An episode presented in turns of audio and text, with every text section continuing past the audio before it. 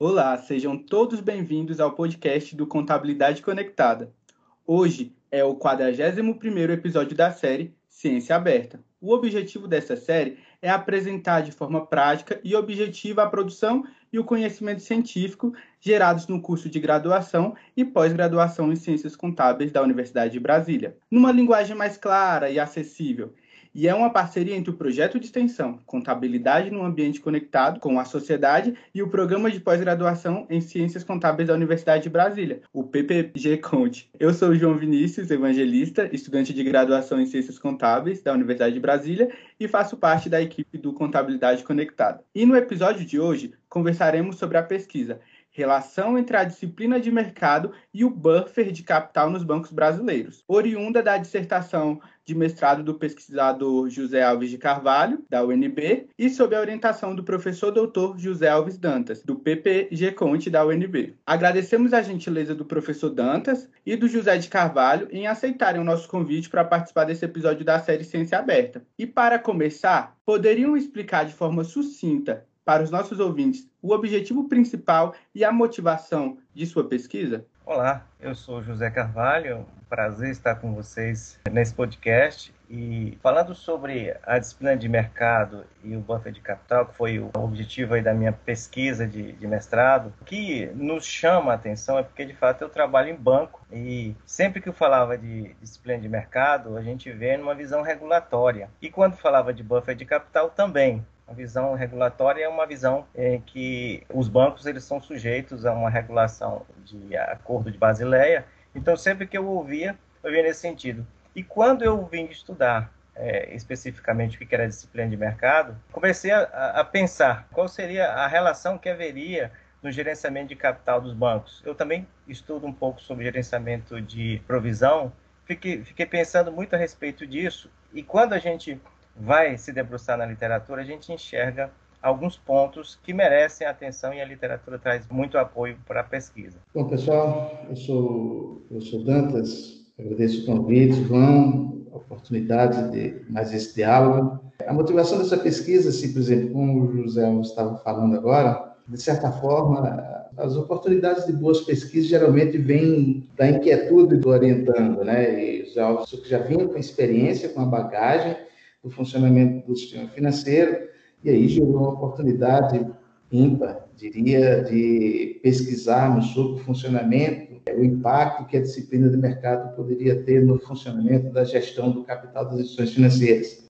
Então, fiquei muito feliz com, isso, com esse tipo de oportunidade e com o trabalho que ele desenvolveu. Em sua pesquisa, é enfocado que a disciplina de mercado é representada por dois mecanismos distintos: como é possível diferenciá-los de forma que o entendimento não seja comprometido? E qual dos dois é mais relevante para o atual cenário mercantil? É uma pergunta interessante, porque quando eu comecei a estudar disciplina de mercado, e como o professor Dantas falou aí, a gente fica pensando em disciplina apenas do, do ponto de vista do que as instituições precisam fazer para dar essa informação para os stakeholders ou para aqueles usuários da informação. Quando eu fui me debruçar, eu percebi que Flannery, na, na, na literatura, e o Bliss, ele dizem que são dois é, instrumentos, ou dois mecanismos que ele chama. Um é o monitoramento do mercado, que é muito simples. O monitoramento do mercado é o mercado recebe informações das empresas e aí ele faz essa leitura de como é que está essa empresa, como é que está esse banco, como é que está essa instituição financeira, olhando seus indicadores, olhando o, o reporte que é feito nas conference calls, todos esses momentos que acontecem em divulgação de resultado, o, o mercado vai olhando. Então, essa informação ela passa a ser conhecida pelo mercado, mas também pelos supervisores. Então, os supervisores têm noção do que os bancos estão informando e, a partir dessa informação, desse monitoramento, eles fazem uma supervisão que a literatura chama de supervisão indireta. Né? A partir dessa informação, vai é, gerar algum comportamento na, na, instituição financeira. E o outro, o outro comportamento, ou a outra vertente, é o que eles chamam de influência do mercado. Eu acho que essa é, é, é realmente uma que chamou-me muita atenção, porque é o quê? É o enforcement, como a gente usa essa palavra em inglês, né? Que é o quê? Que é essa capacidade de influência que o mercado tem na decisão da empresa, seja ela é, do ponto de vista de fazer a gestão financeira dela ou até mesmo né, de como ela vai reportar alguns resultados. E aqui a gente vê que essa influência direta ela é feita pelos investidores. Muitos investidores é, agora, no tempo que nós estamos vivendo, não só os, os, grandes investidores institucionais, mas também pessoas físicas, né? Eles fazem o quê? Via essa divulgação de resultados que as empresas fazem, os bancos fazem, né? E isso gera uma, é, um comportamento de mudança de atitude na gestão da empresa. Sucintamente falando, esse monitoramento do mercado e essa influência que o mercado faz sobre é, a instituição gera uma mudança de comportamento. Isso é chamado de disciplina de mercado. Então, vamos falar um pouquinho agora sobre a efetividade da disciplina de mercado. Como essa discussão pode contribuir para que o buffer de capital seja compreendido de maneira clara pelo público-alvo? É, aí agora é um outro ente que eu sempre quando vou falar de disciplina de mercado e buffer são dois conceitos que precisam ser explicados, né? Então a disciplina a gente explicou como um, um processo de monitoramento e um processo também de, de influência do mercado sobre a instituição. Já o buffer, o buffer na literatura bancária, ele é conhecido muitas das vezes como um capital adicional que são requeridos dos bancos para a cobertura dos seus riscos.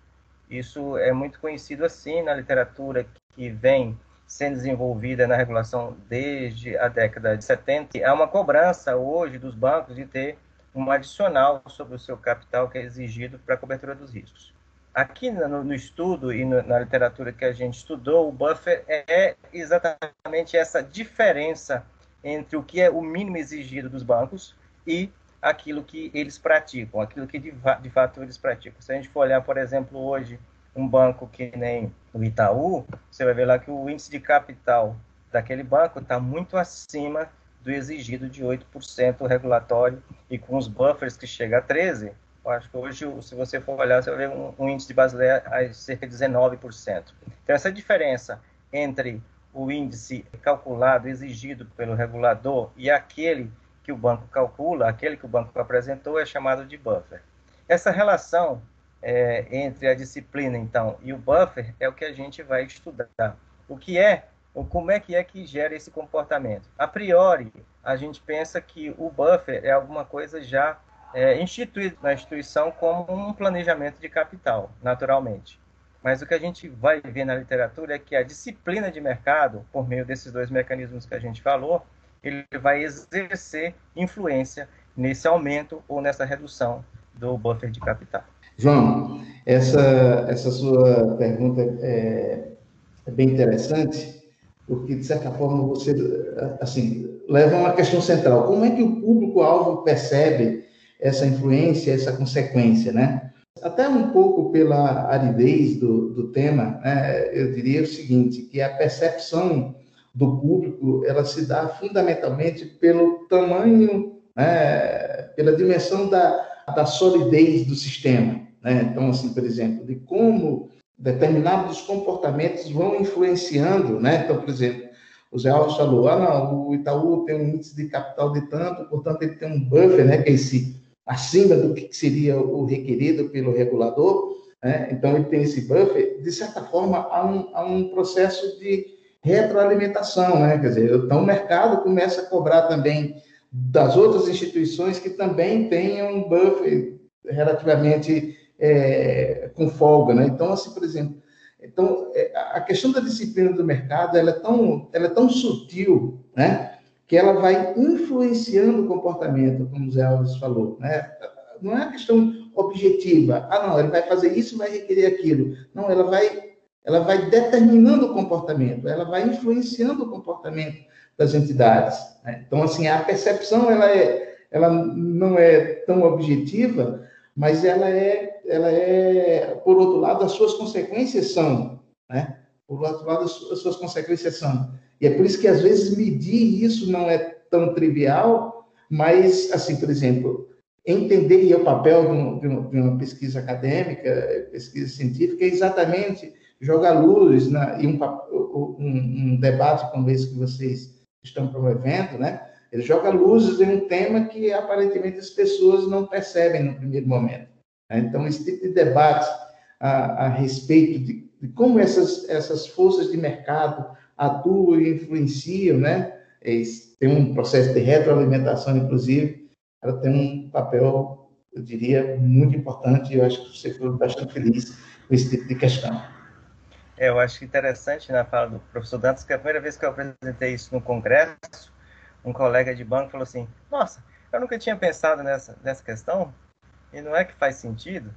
Então, assim, é, não é trivial, de fato, o, o tema. Parece, assim, um pouco difícil de explicar é, de maneira clara para todos que não são, para aqueles que não são da, da indústria bancária, mas também para nós que somos da indústria bancária, a gente às vezes não vê como os dois assuntos eles se interfaceiam e eles se interagem, né? E aí, quando a gente encontra isso na questão do, do trabalho científico, isso torna muito rico. Eu concordo. É, essa contribuição é muito importante para a gente também que nem está inserido no meio bancário.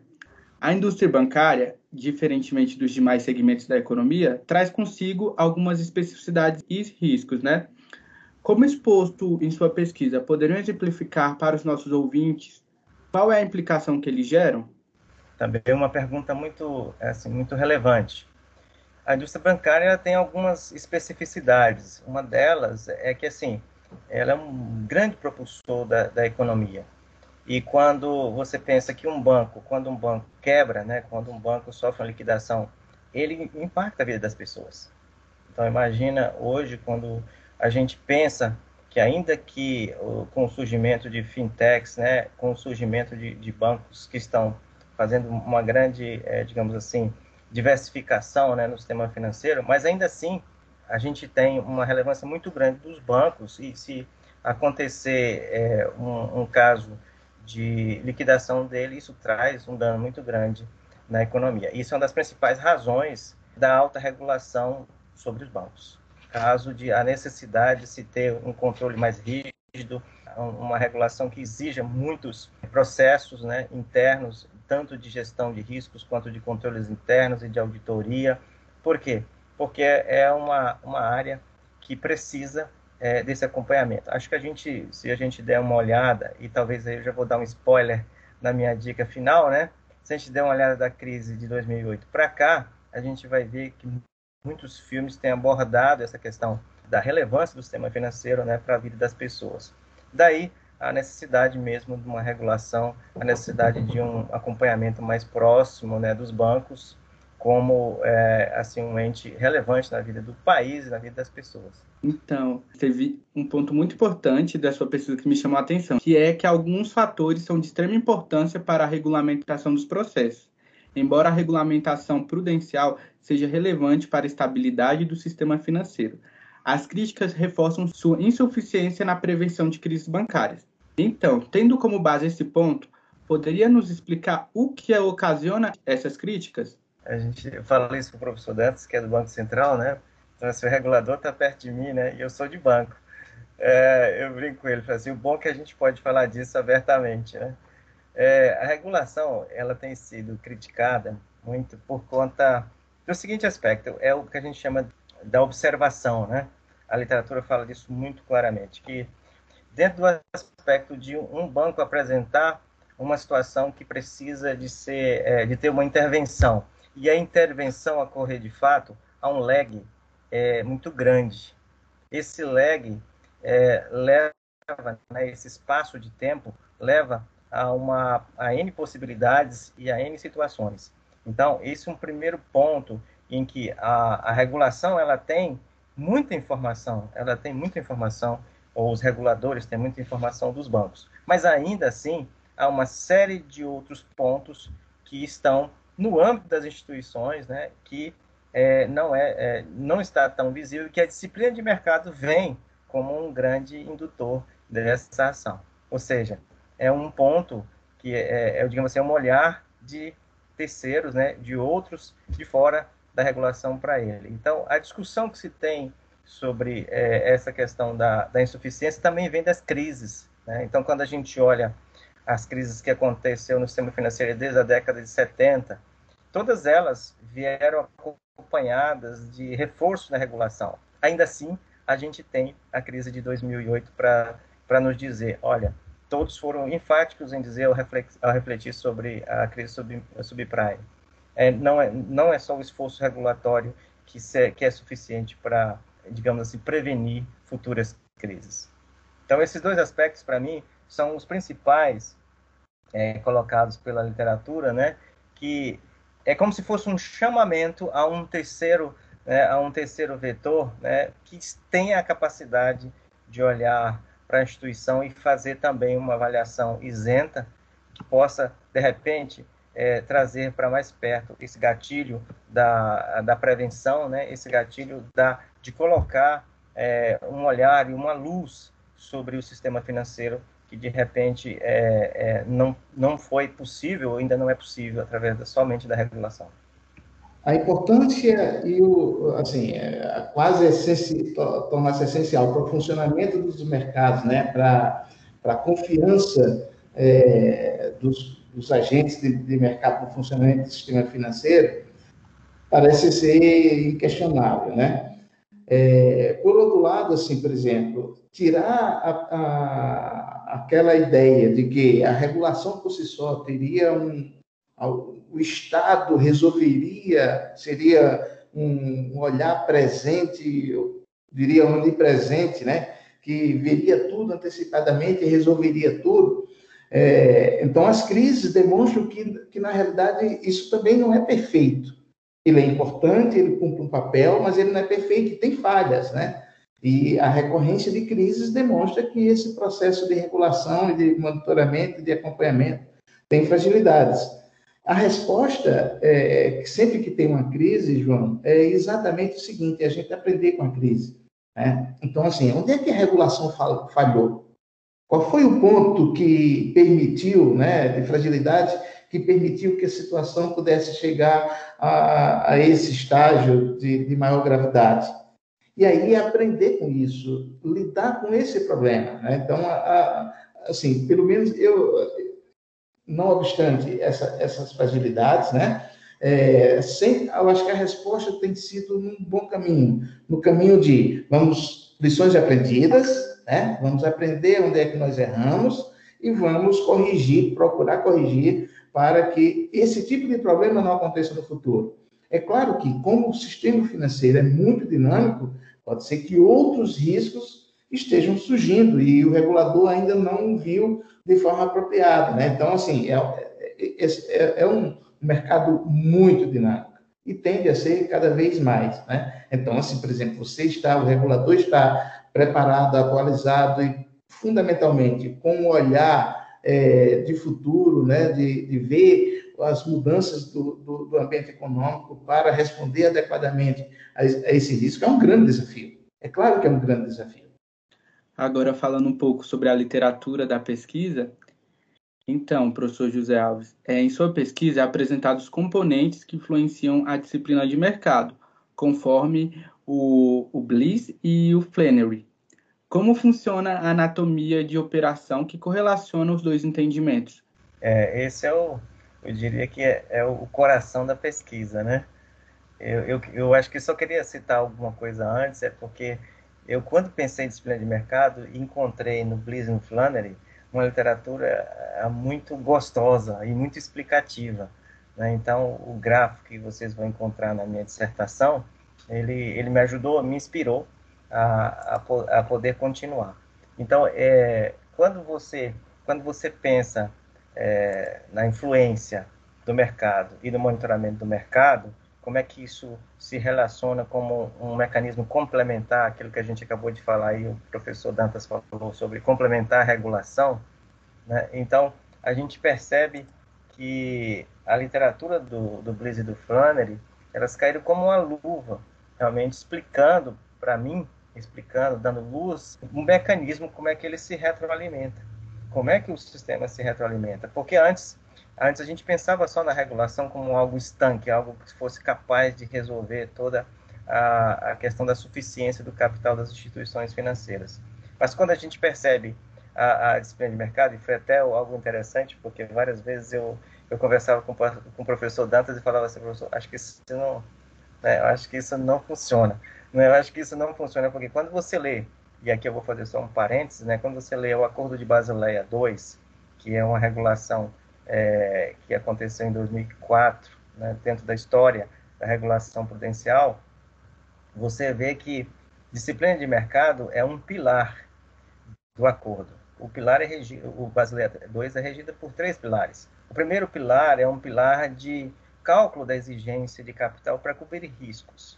É muito matemático e é muito direto, e é para os riscos, aqueles riscos bem típicos de instituição financeira. Crédito, né, risco de crédito de uma, de uma, de uma pessoa ou instituição vir a não cumprir. Um risco de mercado, que são as oscilações de taxa de juros, câmbio, né? É, e o terceiro, risco operacional dessas, dessas situações que acontecem no dia a dia das instituições, como uma trava de uma porta e de repente gera uma, uma, uma demanda judicial, e isso vem como risco operacional para instituições. No pilar 2 do acordo, vem um, toda uma parte de supervisão, que é o quê? Que é o regulador chegando na instituição, vendo se está tudo certo, fazendo um olhar assim, e a instituição declarando também se está tudo certo. E vem o pilar 3, cujo nome é esse, disciplina de mercado, né, que é muito tido no acordo como divulgação, só como divulgação. Então, quando a gente sai de lá, da, da, do aspecto regulatório, e traz para a literatura, a gente percebe que não. Aí tem uma correlação, a disciplina de mercado toma uma abrangência maior, toma uma relação maior. E isso tem influência no, no pilar 1 agora, voltando fazendo vocês pensarem, volta lá no pilar 1, no cálculo do capital, né? E por isso que tem uma relação muito grande com o buffer. Eu passei horas pensando nesse fluxo indo e vindo para poder entender como é que esse, é, esse fenômeno acontece. Aí, só falando de fenômeno, e porque estou falando para alunos que estão pesquisando, né? É muito interessante quando a gente, e eu quero incentivar vocês a isso, quando a gente tem uma inquietação do dia a dia, né? Eu gosto muito da relação entre o trabalho e a academia. Porque, para mim, isso faz todo sentido quando a gente incentiva alguém a se inquietar e trazer soluções de repente, não estão no ambiente do trabalho formal, mas estão na academia. Por que não juntá-las?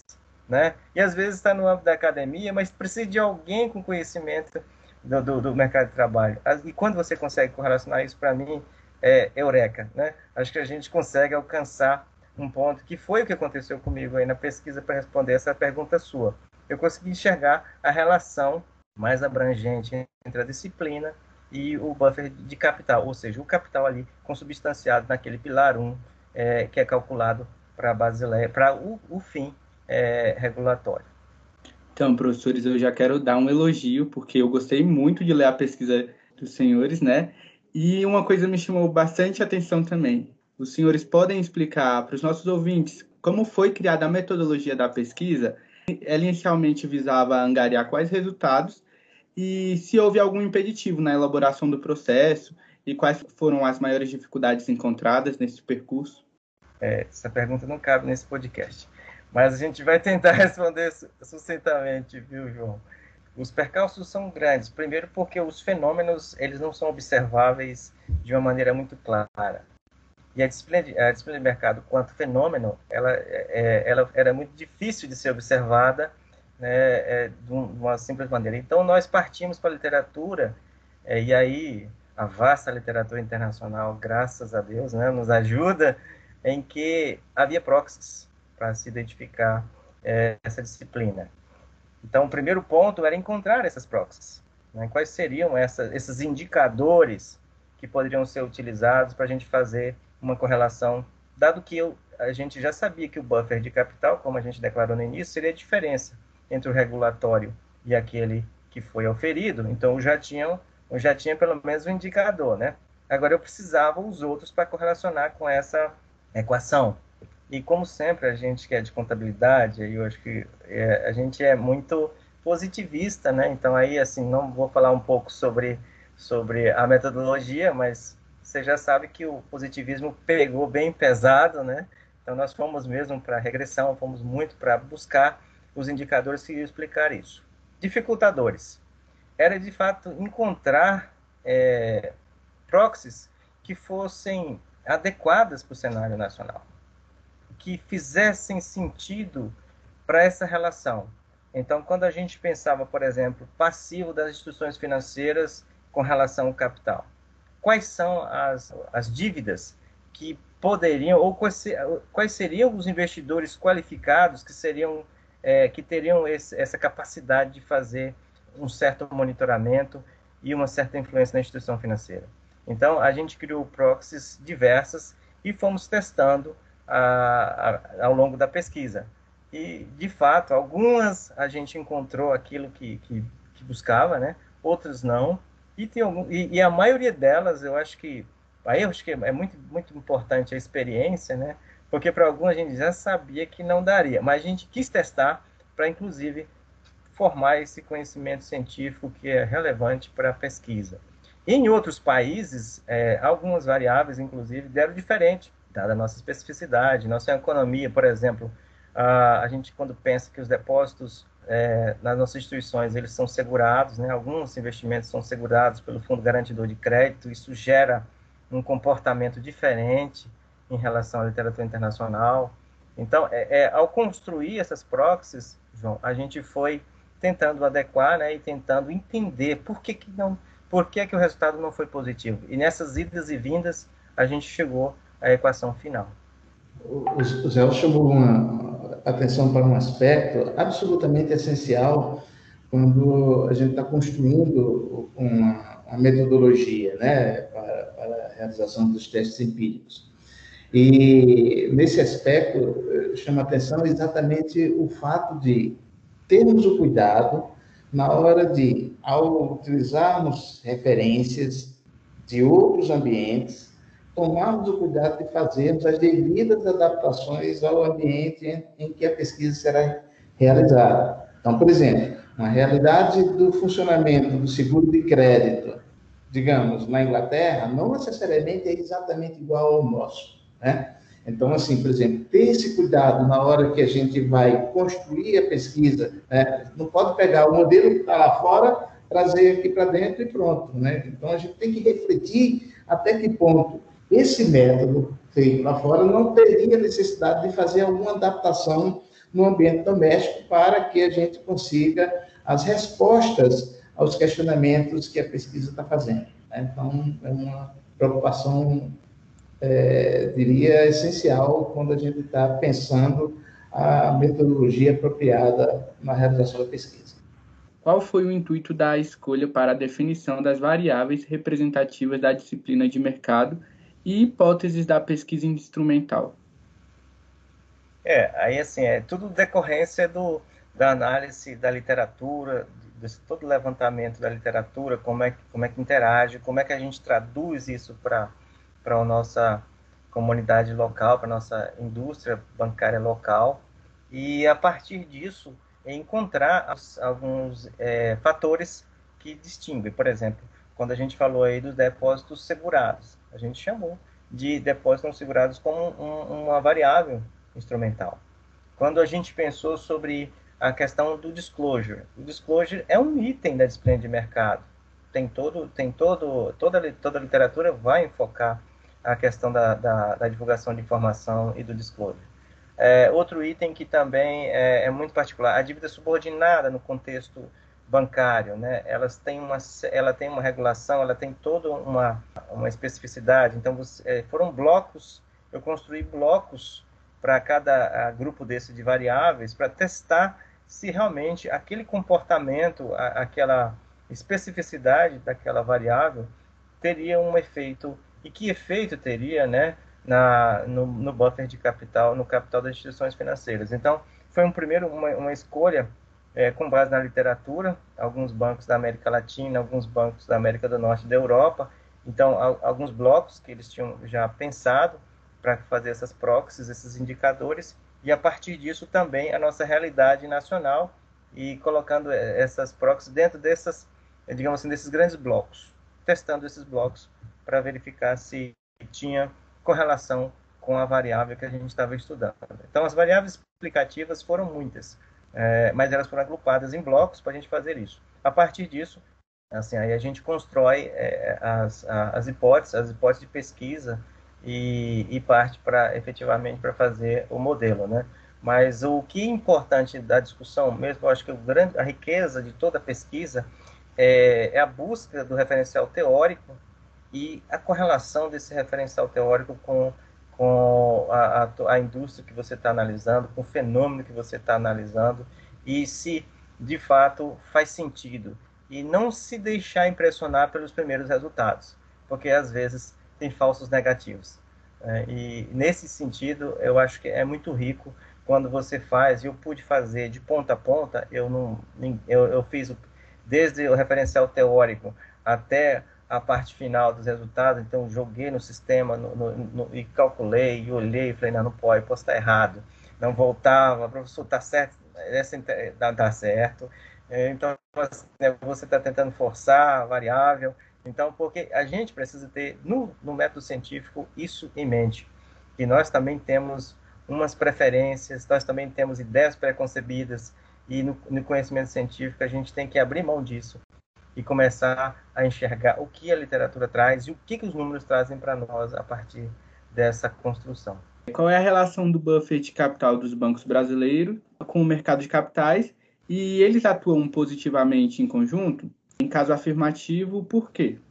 É, a questão do, do buffer de capital e a disciplina de mercado, a gente enxergou que sim, a disciplina de mercado, ela, ela, a pesquisa corrobora com a hipótese de pesquisa de que ela exerce influência sobre o buffer de capital, principalmente em relação a algumas variáveis mais, digamos assim, mais explicativas, né, ou mais relevantes, como por exemplo, quando a gente fala de dívidas subordinadas, né, a gente percebe os bancos que têm no seu passivo, né, é, esses investidores que têm a capacidade, sabem que eles não estão cobertos por nenhum tipo de de, de segurança institucional, eles têm que, de fato, fazer o dever de casa.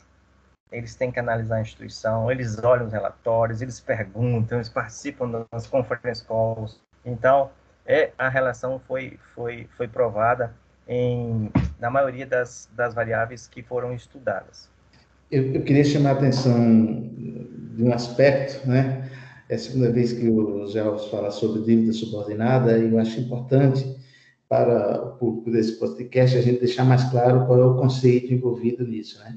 O que é uma dívida subordinada? Então, o banco, né? O banco está precisando de, de, captar recursos para investir nos seus negócios normalmente. Né? Então, uma dívida subordinada é, olha, eu vou emitir um título de dívida, né? No mercado não bancário, né? Seriam as debêntures, né? Aqui a gente está falando de uma letra financeira, porque a gente não para a instituição financeira não, não pode chamar debênture, o termo é outro. Então, assim, emite um título de dívida e aí vai mais ou menos o seguinte, João, você quer um banco vendendo, mas você, João, é um, um investidor que tem muito capital, tem muito recurso e está buscando boas alternativas de investimento. Então, o banco vai te oferecer né, um título, então você vai comprar esse título e o banco vai te remunerar. Quando a gente chama dívida subordinada, é que é o seguinte: se o banco tiver algum tipo de problema, né, a sua, o, você só vai receber lá no final. Tá? Então, assim, por exemplo, você é como se você fosse quase um sócio. O detentor da dívida subordinada é como se fosse um intermediário entre um depositante normal da instituição financeira e o, os donos do banco. Né? Então, o detentor desse título ele tem ele só vai ser, ter direito a ser ressarcido, é, se o banco enfrentar problema, depois de todos os depositantes e dos demais credores. Então, e, e, aí ele tem um risco maior. Isso é que é interessante. Esse detentor, portanto, por exemplo, um banco, ao emitir dívida subordinada, o que, que acontece? De certa forma, ele se submete ao escrutínio de um investidor altamente qualificado e que para tomar sua decisão ele vai precisar de muito mais informação. E ele vai vigiar a instituição financeira, ele vai induzir comportamento da instituição financeira de forma muito mais rigorosa do que um depositante normal ou os agentes de mercado de, de, de mais é, comuns. Né? Então, é por isso que é uma medida tão é, é fundamental de disciplina de mercado, como o Zé Alves falou. É porque esse tipo de investidor, ele tem o poder de exercer, ele tem conhecimento, e senão ele vai dizer o seguinte, eu não quero, eu não vou entrar. Então, ele induz comportamento Talvez esse seja, assim, por exemplo, eu acho que o Zé foi bastante feliz na hora que ele destacou esse aspecto, talvez esse seja, assim, onde o efeito da disciplina de mercado é mais claro do ponto de vista de induzir comportamento. Né? Então, assim, acho que esse é, é um, um, ponto central, né? E foi uma das medidas que deu o retorno mais evidente e, e, e o que seria natural, o que seria esperado. É, e é legal, acho que é só colocar, João, é que quando você olha o balanço do banco, né, você pensa numa dívida subordinada, ela está ali quase no PL, tá? Bem pertinho ali do PL. É, e a gente chama de quase PL, tá? Então, nessa brincadeira de quase, né? A dívida subordinada é um quase PL. É possível notar que o estudo gerou impacto no meio acadêmico. Quais foram o, os principais achados da pesquisa que contribuirão para o desenvolvimento de pesquisas futuras? Eu acho que o primeiro aspecto ele é, ele é do ponto de vista da literatura, né? É, do crescimento da literatura, da riqueza da, da literatura, é, porque são confirmadas as variáveis que a gente considera que eram, eram variáveis principais, como, por exemplo, custo de captação, como os depósitos não segurados, porque os depósitos segurados, eles que cumprem, que têm garantia do fundo garantidor de crédito, ou tem qualquer outro tipo de garantia, eles, é, com certeza, eles não teriam correlação, a gente já tinha ideia disso, né? A dívida subordinada que nós acabamos de falar e o próprio disclosure, porque é, havia uma, há uma relação muito forte com o disclosure. Isso foi confirmado pela literatura, né? A gente conseguiu confirmar e trazer essa visão da dívida subordinada como um, um, um achado da pesquisa, né? Confirmando que o requerimento de capital é importante, mas a disciplina de mercado faz esse, esse reforço. Então, o primeiro ponto é a literatura. O segundo é regulatório, eu acho que também, nesses esforços que a gente vem conversando aqui, que a, que a regulação está a cada tempo indo, revisitando, vendo o que pode fazer, há muitas conversas no sentido de gerar né, mais é, apoio da disciplina de mercado dentro da regulação. Aí a gente tem instrumentos que, é, que a gente diz que podem surgir, Basileia 3, aí está caminhando nesse sentido, né? Instrumentos que vão é, qualificar determinados tipos de captação, como a dívida subordinada, ou, ou outros, outros instrumentos que vão garantir esse tipo de, é, de maior escrutínio ou de maior é, avaliação da, dos usuários da informação das instituições, gerando uma maior, um maior conhecimento e maior transparência para o mercado. Então, é, a literatura, a regulação é, para mim foram os principais pontos, os principais é, é, é destaques, né? E até hoje eu, eu ouço é, tenho participado de grupos discutindo sim a, a discussão, é, esse, esse, essa relação com o capital e com a disciplina de mercado. e agora, para finalizar, sempre abrimos espaço para que os convidados indiquem algum livro, podcast, filme ou qualquer outro conteúdo para os nossos ouvintes em relação ao assunto enfocado. Qual é a recomendação de vocês para essa semana? É, eu já dei um spoiler, né? Então, assim, eu vou começar dizendo que eu gosto muito do filme, vários filmes da crise de 2008, né? mas um dos que eu gosto, e até porque vem da sua primeira pergunta, né? Porque as instituições são reguladas, é um filme é, baseado, o título dele é Too Big to Fail, mas em, em, em português é grande demais para quebrar. Fala da importância dos bancos no sistema financeiro, fala da relevância é, dos grandes bancos e por que é que surgiu a regulação, e tem, tem o pano de fundo é, é realmente essa história. Eu acho que os filmes são muito instrutivos no sentido de gerar é, e despertar em nós o conhecimento, despertar em nós a busca pelo, pela, a, pela pesquisa, então, é, tem vários outros da crise, mas esse é um, é um dos que eu gostaria de indicar para vocês. Eu, eu, vou mesmo na, na, na, mesma toada, como se diz, né? Também vou sugerir filme, e também da crise de 2008. Assim, por que crise de 2008? Pela riqueza que foi, assim, como exemplo do que não deve acontecer, dos problemas, e é, é muito importante a gente discutir os problemas para evitar que eles se repitam no futuro. E aí eu queria indicar o filme é, Trabalho Interno, em português, né, Inside Job, é um documentário sobre a crise de 2008, e é um documentário espetacular para se compreender é, o que aconteceu na crise, quais foram as causas e principalmente quais são as consequências de, um, de uma crise de natureza bancária. Né? Então, assim, lá tem destruição de valor né, para as pessoas comuns, né? como se perde é, previdência, né? como se perde os, os recursos acumulados para uma aposentadoria, né? como determinados países sofreram de forma dramática é, em sua economia. Eu acho um filme espetacular. Mais uma vez agradecemos aos professores por aceitarem participar deste episódio. Então, vocês poderiam deixar uma mensagem final para os nossos ouvintes? É, primeiro, assim, agradecer, é um grande privilégio poder estar num, num encontro como esse, né, em que a gente pode falar para alunos da graduação, incentivá-los à, à busca do, do, conhecimento científico, que é essa relação que tem com, eu chamo, com a economia de fato, né, eu acho que essa relação ela é fantástica, né, e também dizer da, assim, do grande prazer de estar na universidade, é, esse, esse, esse encontro, né, de, de de, de vozes, de pessoas que pensam, que têm conhecimentos diferentes, a gente poder discutir no ambiente acadêmico é, diversos pontos é, da, do conhecimento que estão aí latentes e que estão disponíveis para todos nós. É uma grande satisfação, eu, eu quero agradecer o convite, tá? e aí também agradecer ao professor Dantas, porque ele é um, é um mestre, ele realmente eu acho que a questão da pesquisa tem esse match também, né? essa combinação entre a gente e o orientador. E é sempre você descobre isso na universidade, você descobre isso na vida. Então, quero incentivar cada aluno a perseguir é, o seu objetivo e a sonhar mesmo com, com aquelas variáveis que estão aí na cabeça, com aquelas questões que precisam ser resolvidas. Essas inquietações, elas fazem parte de um bom trabalho científico é, parta delas que vocês vão se dar bem.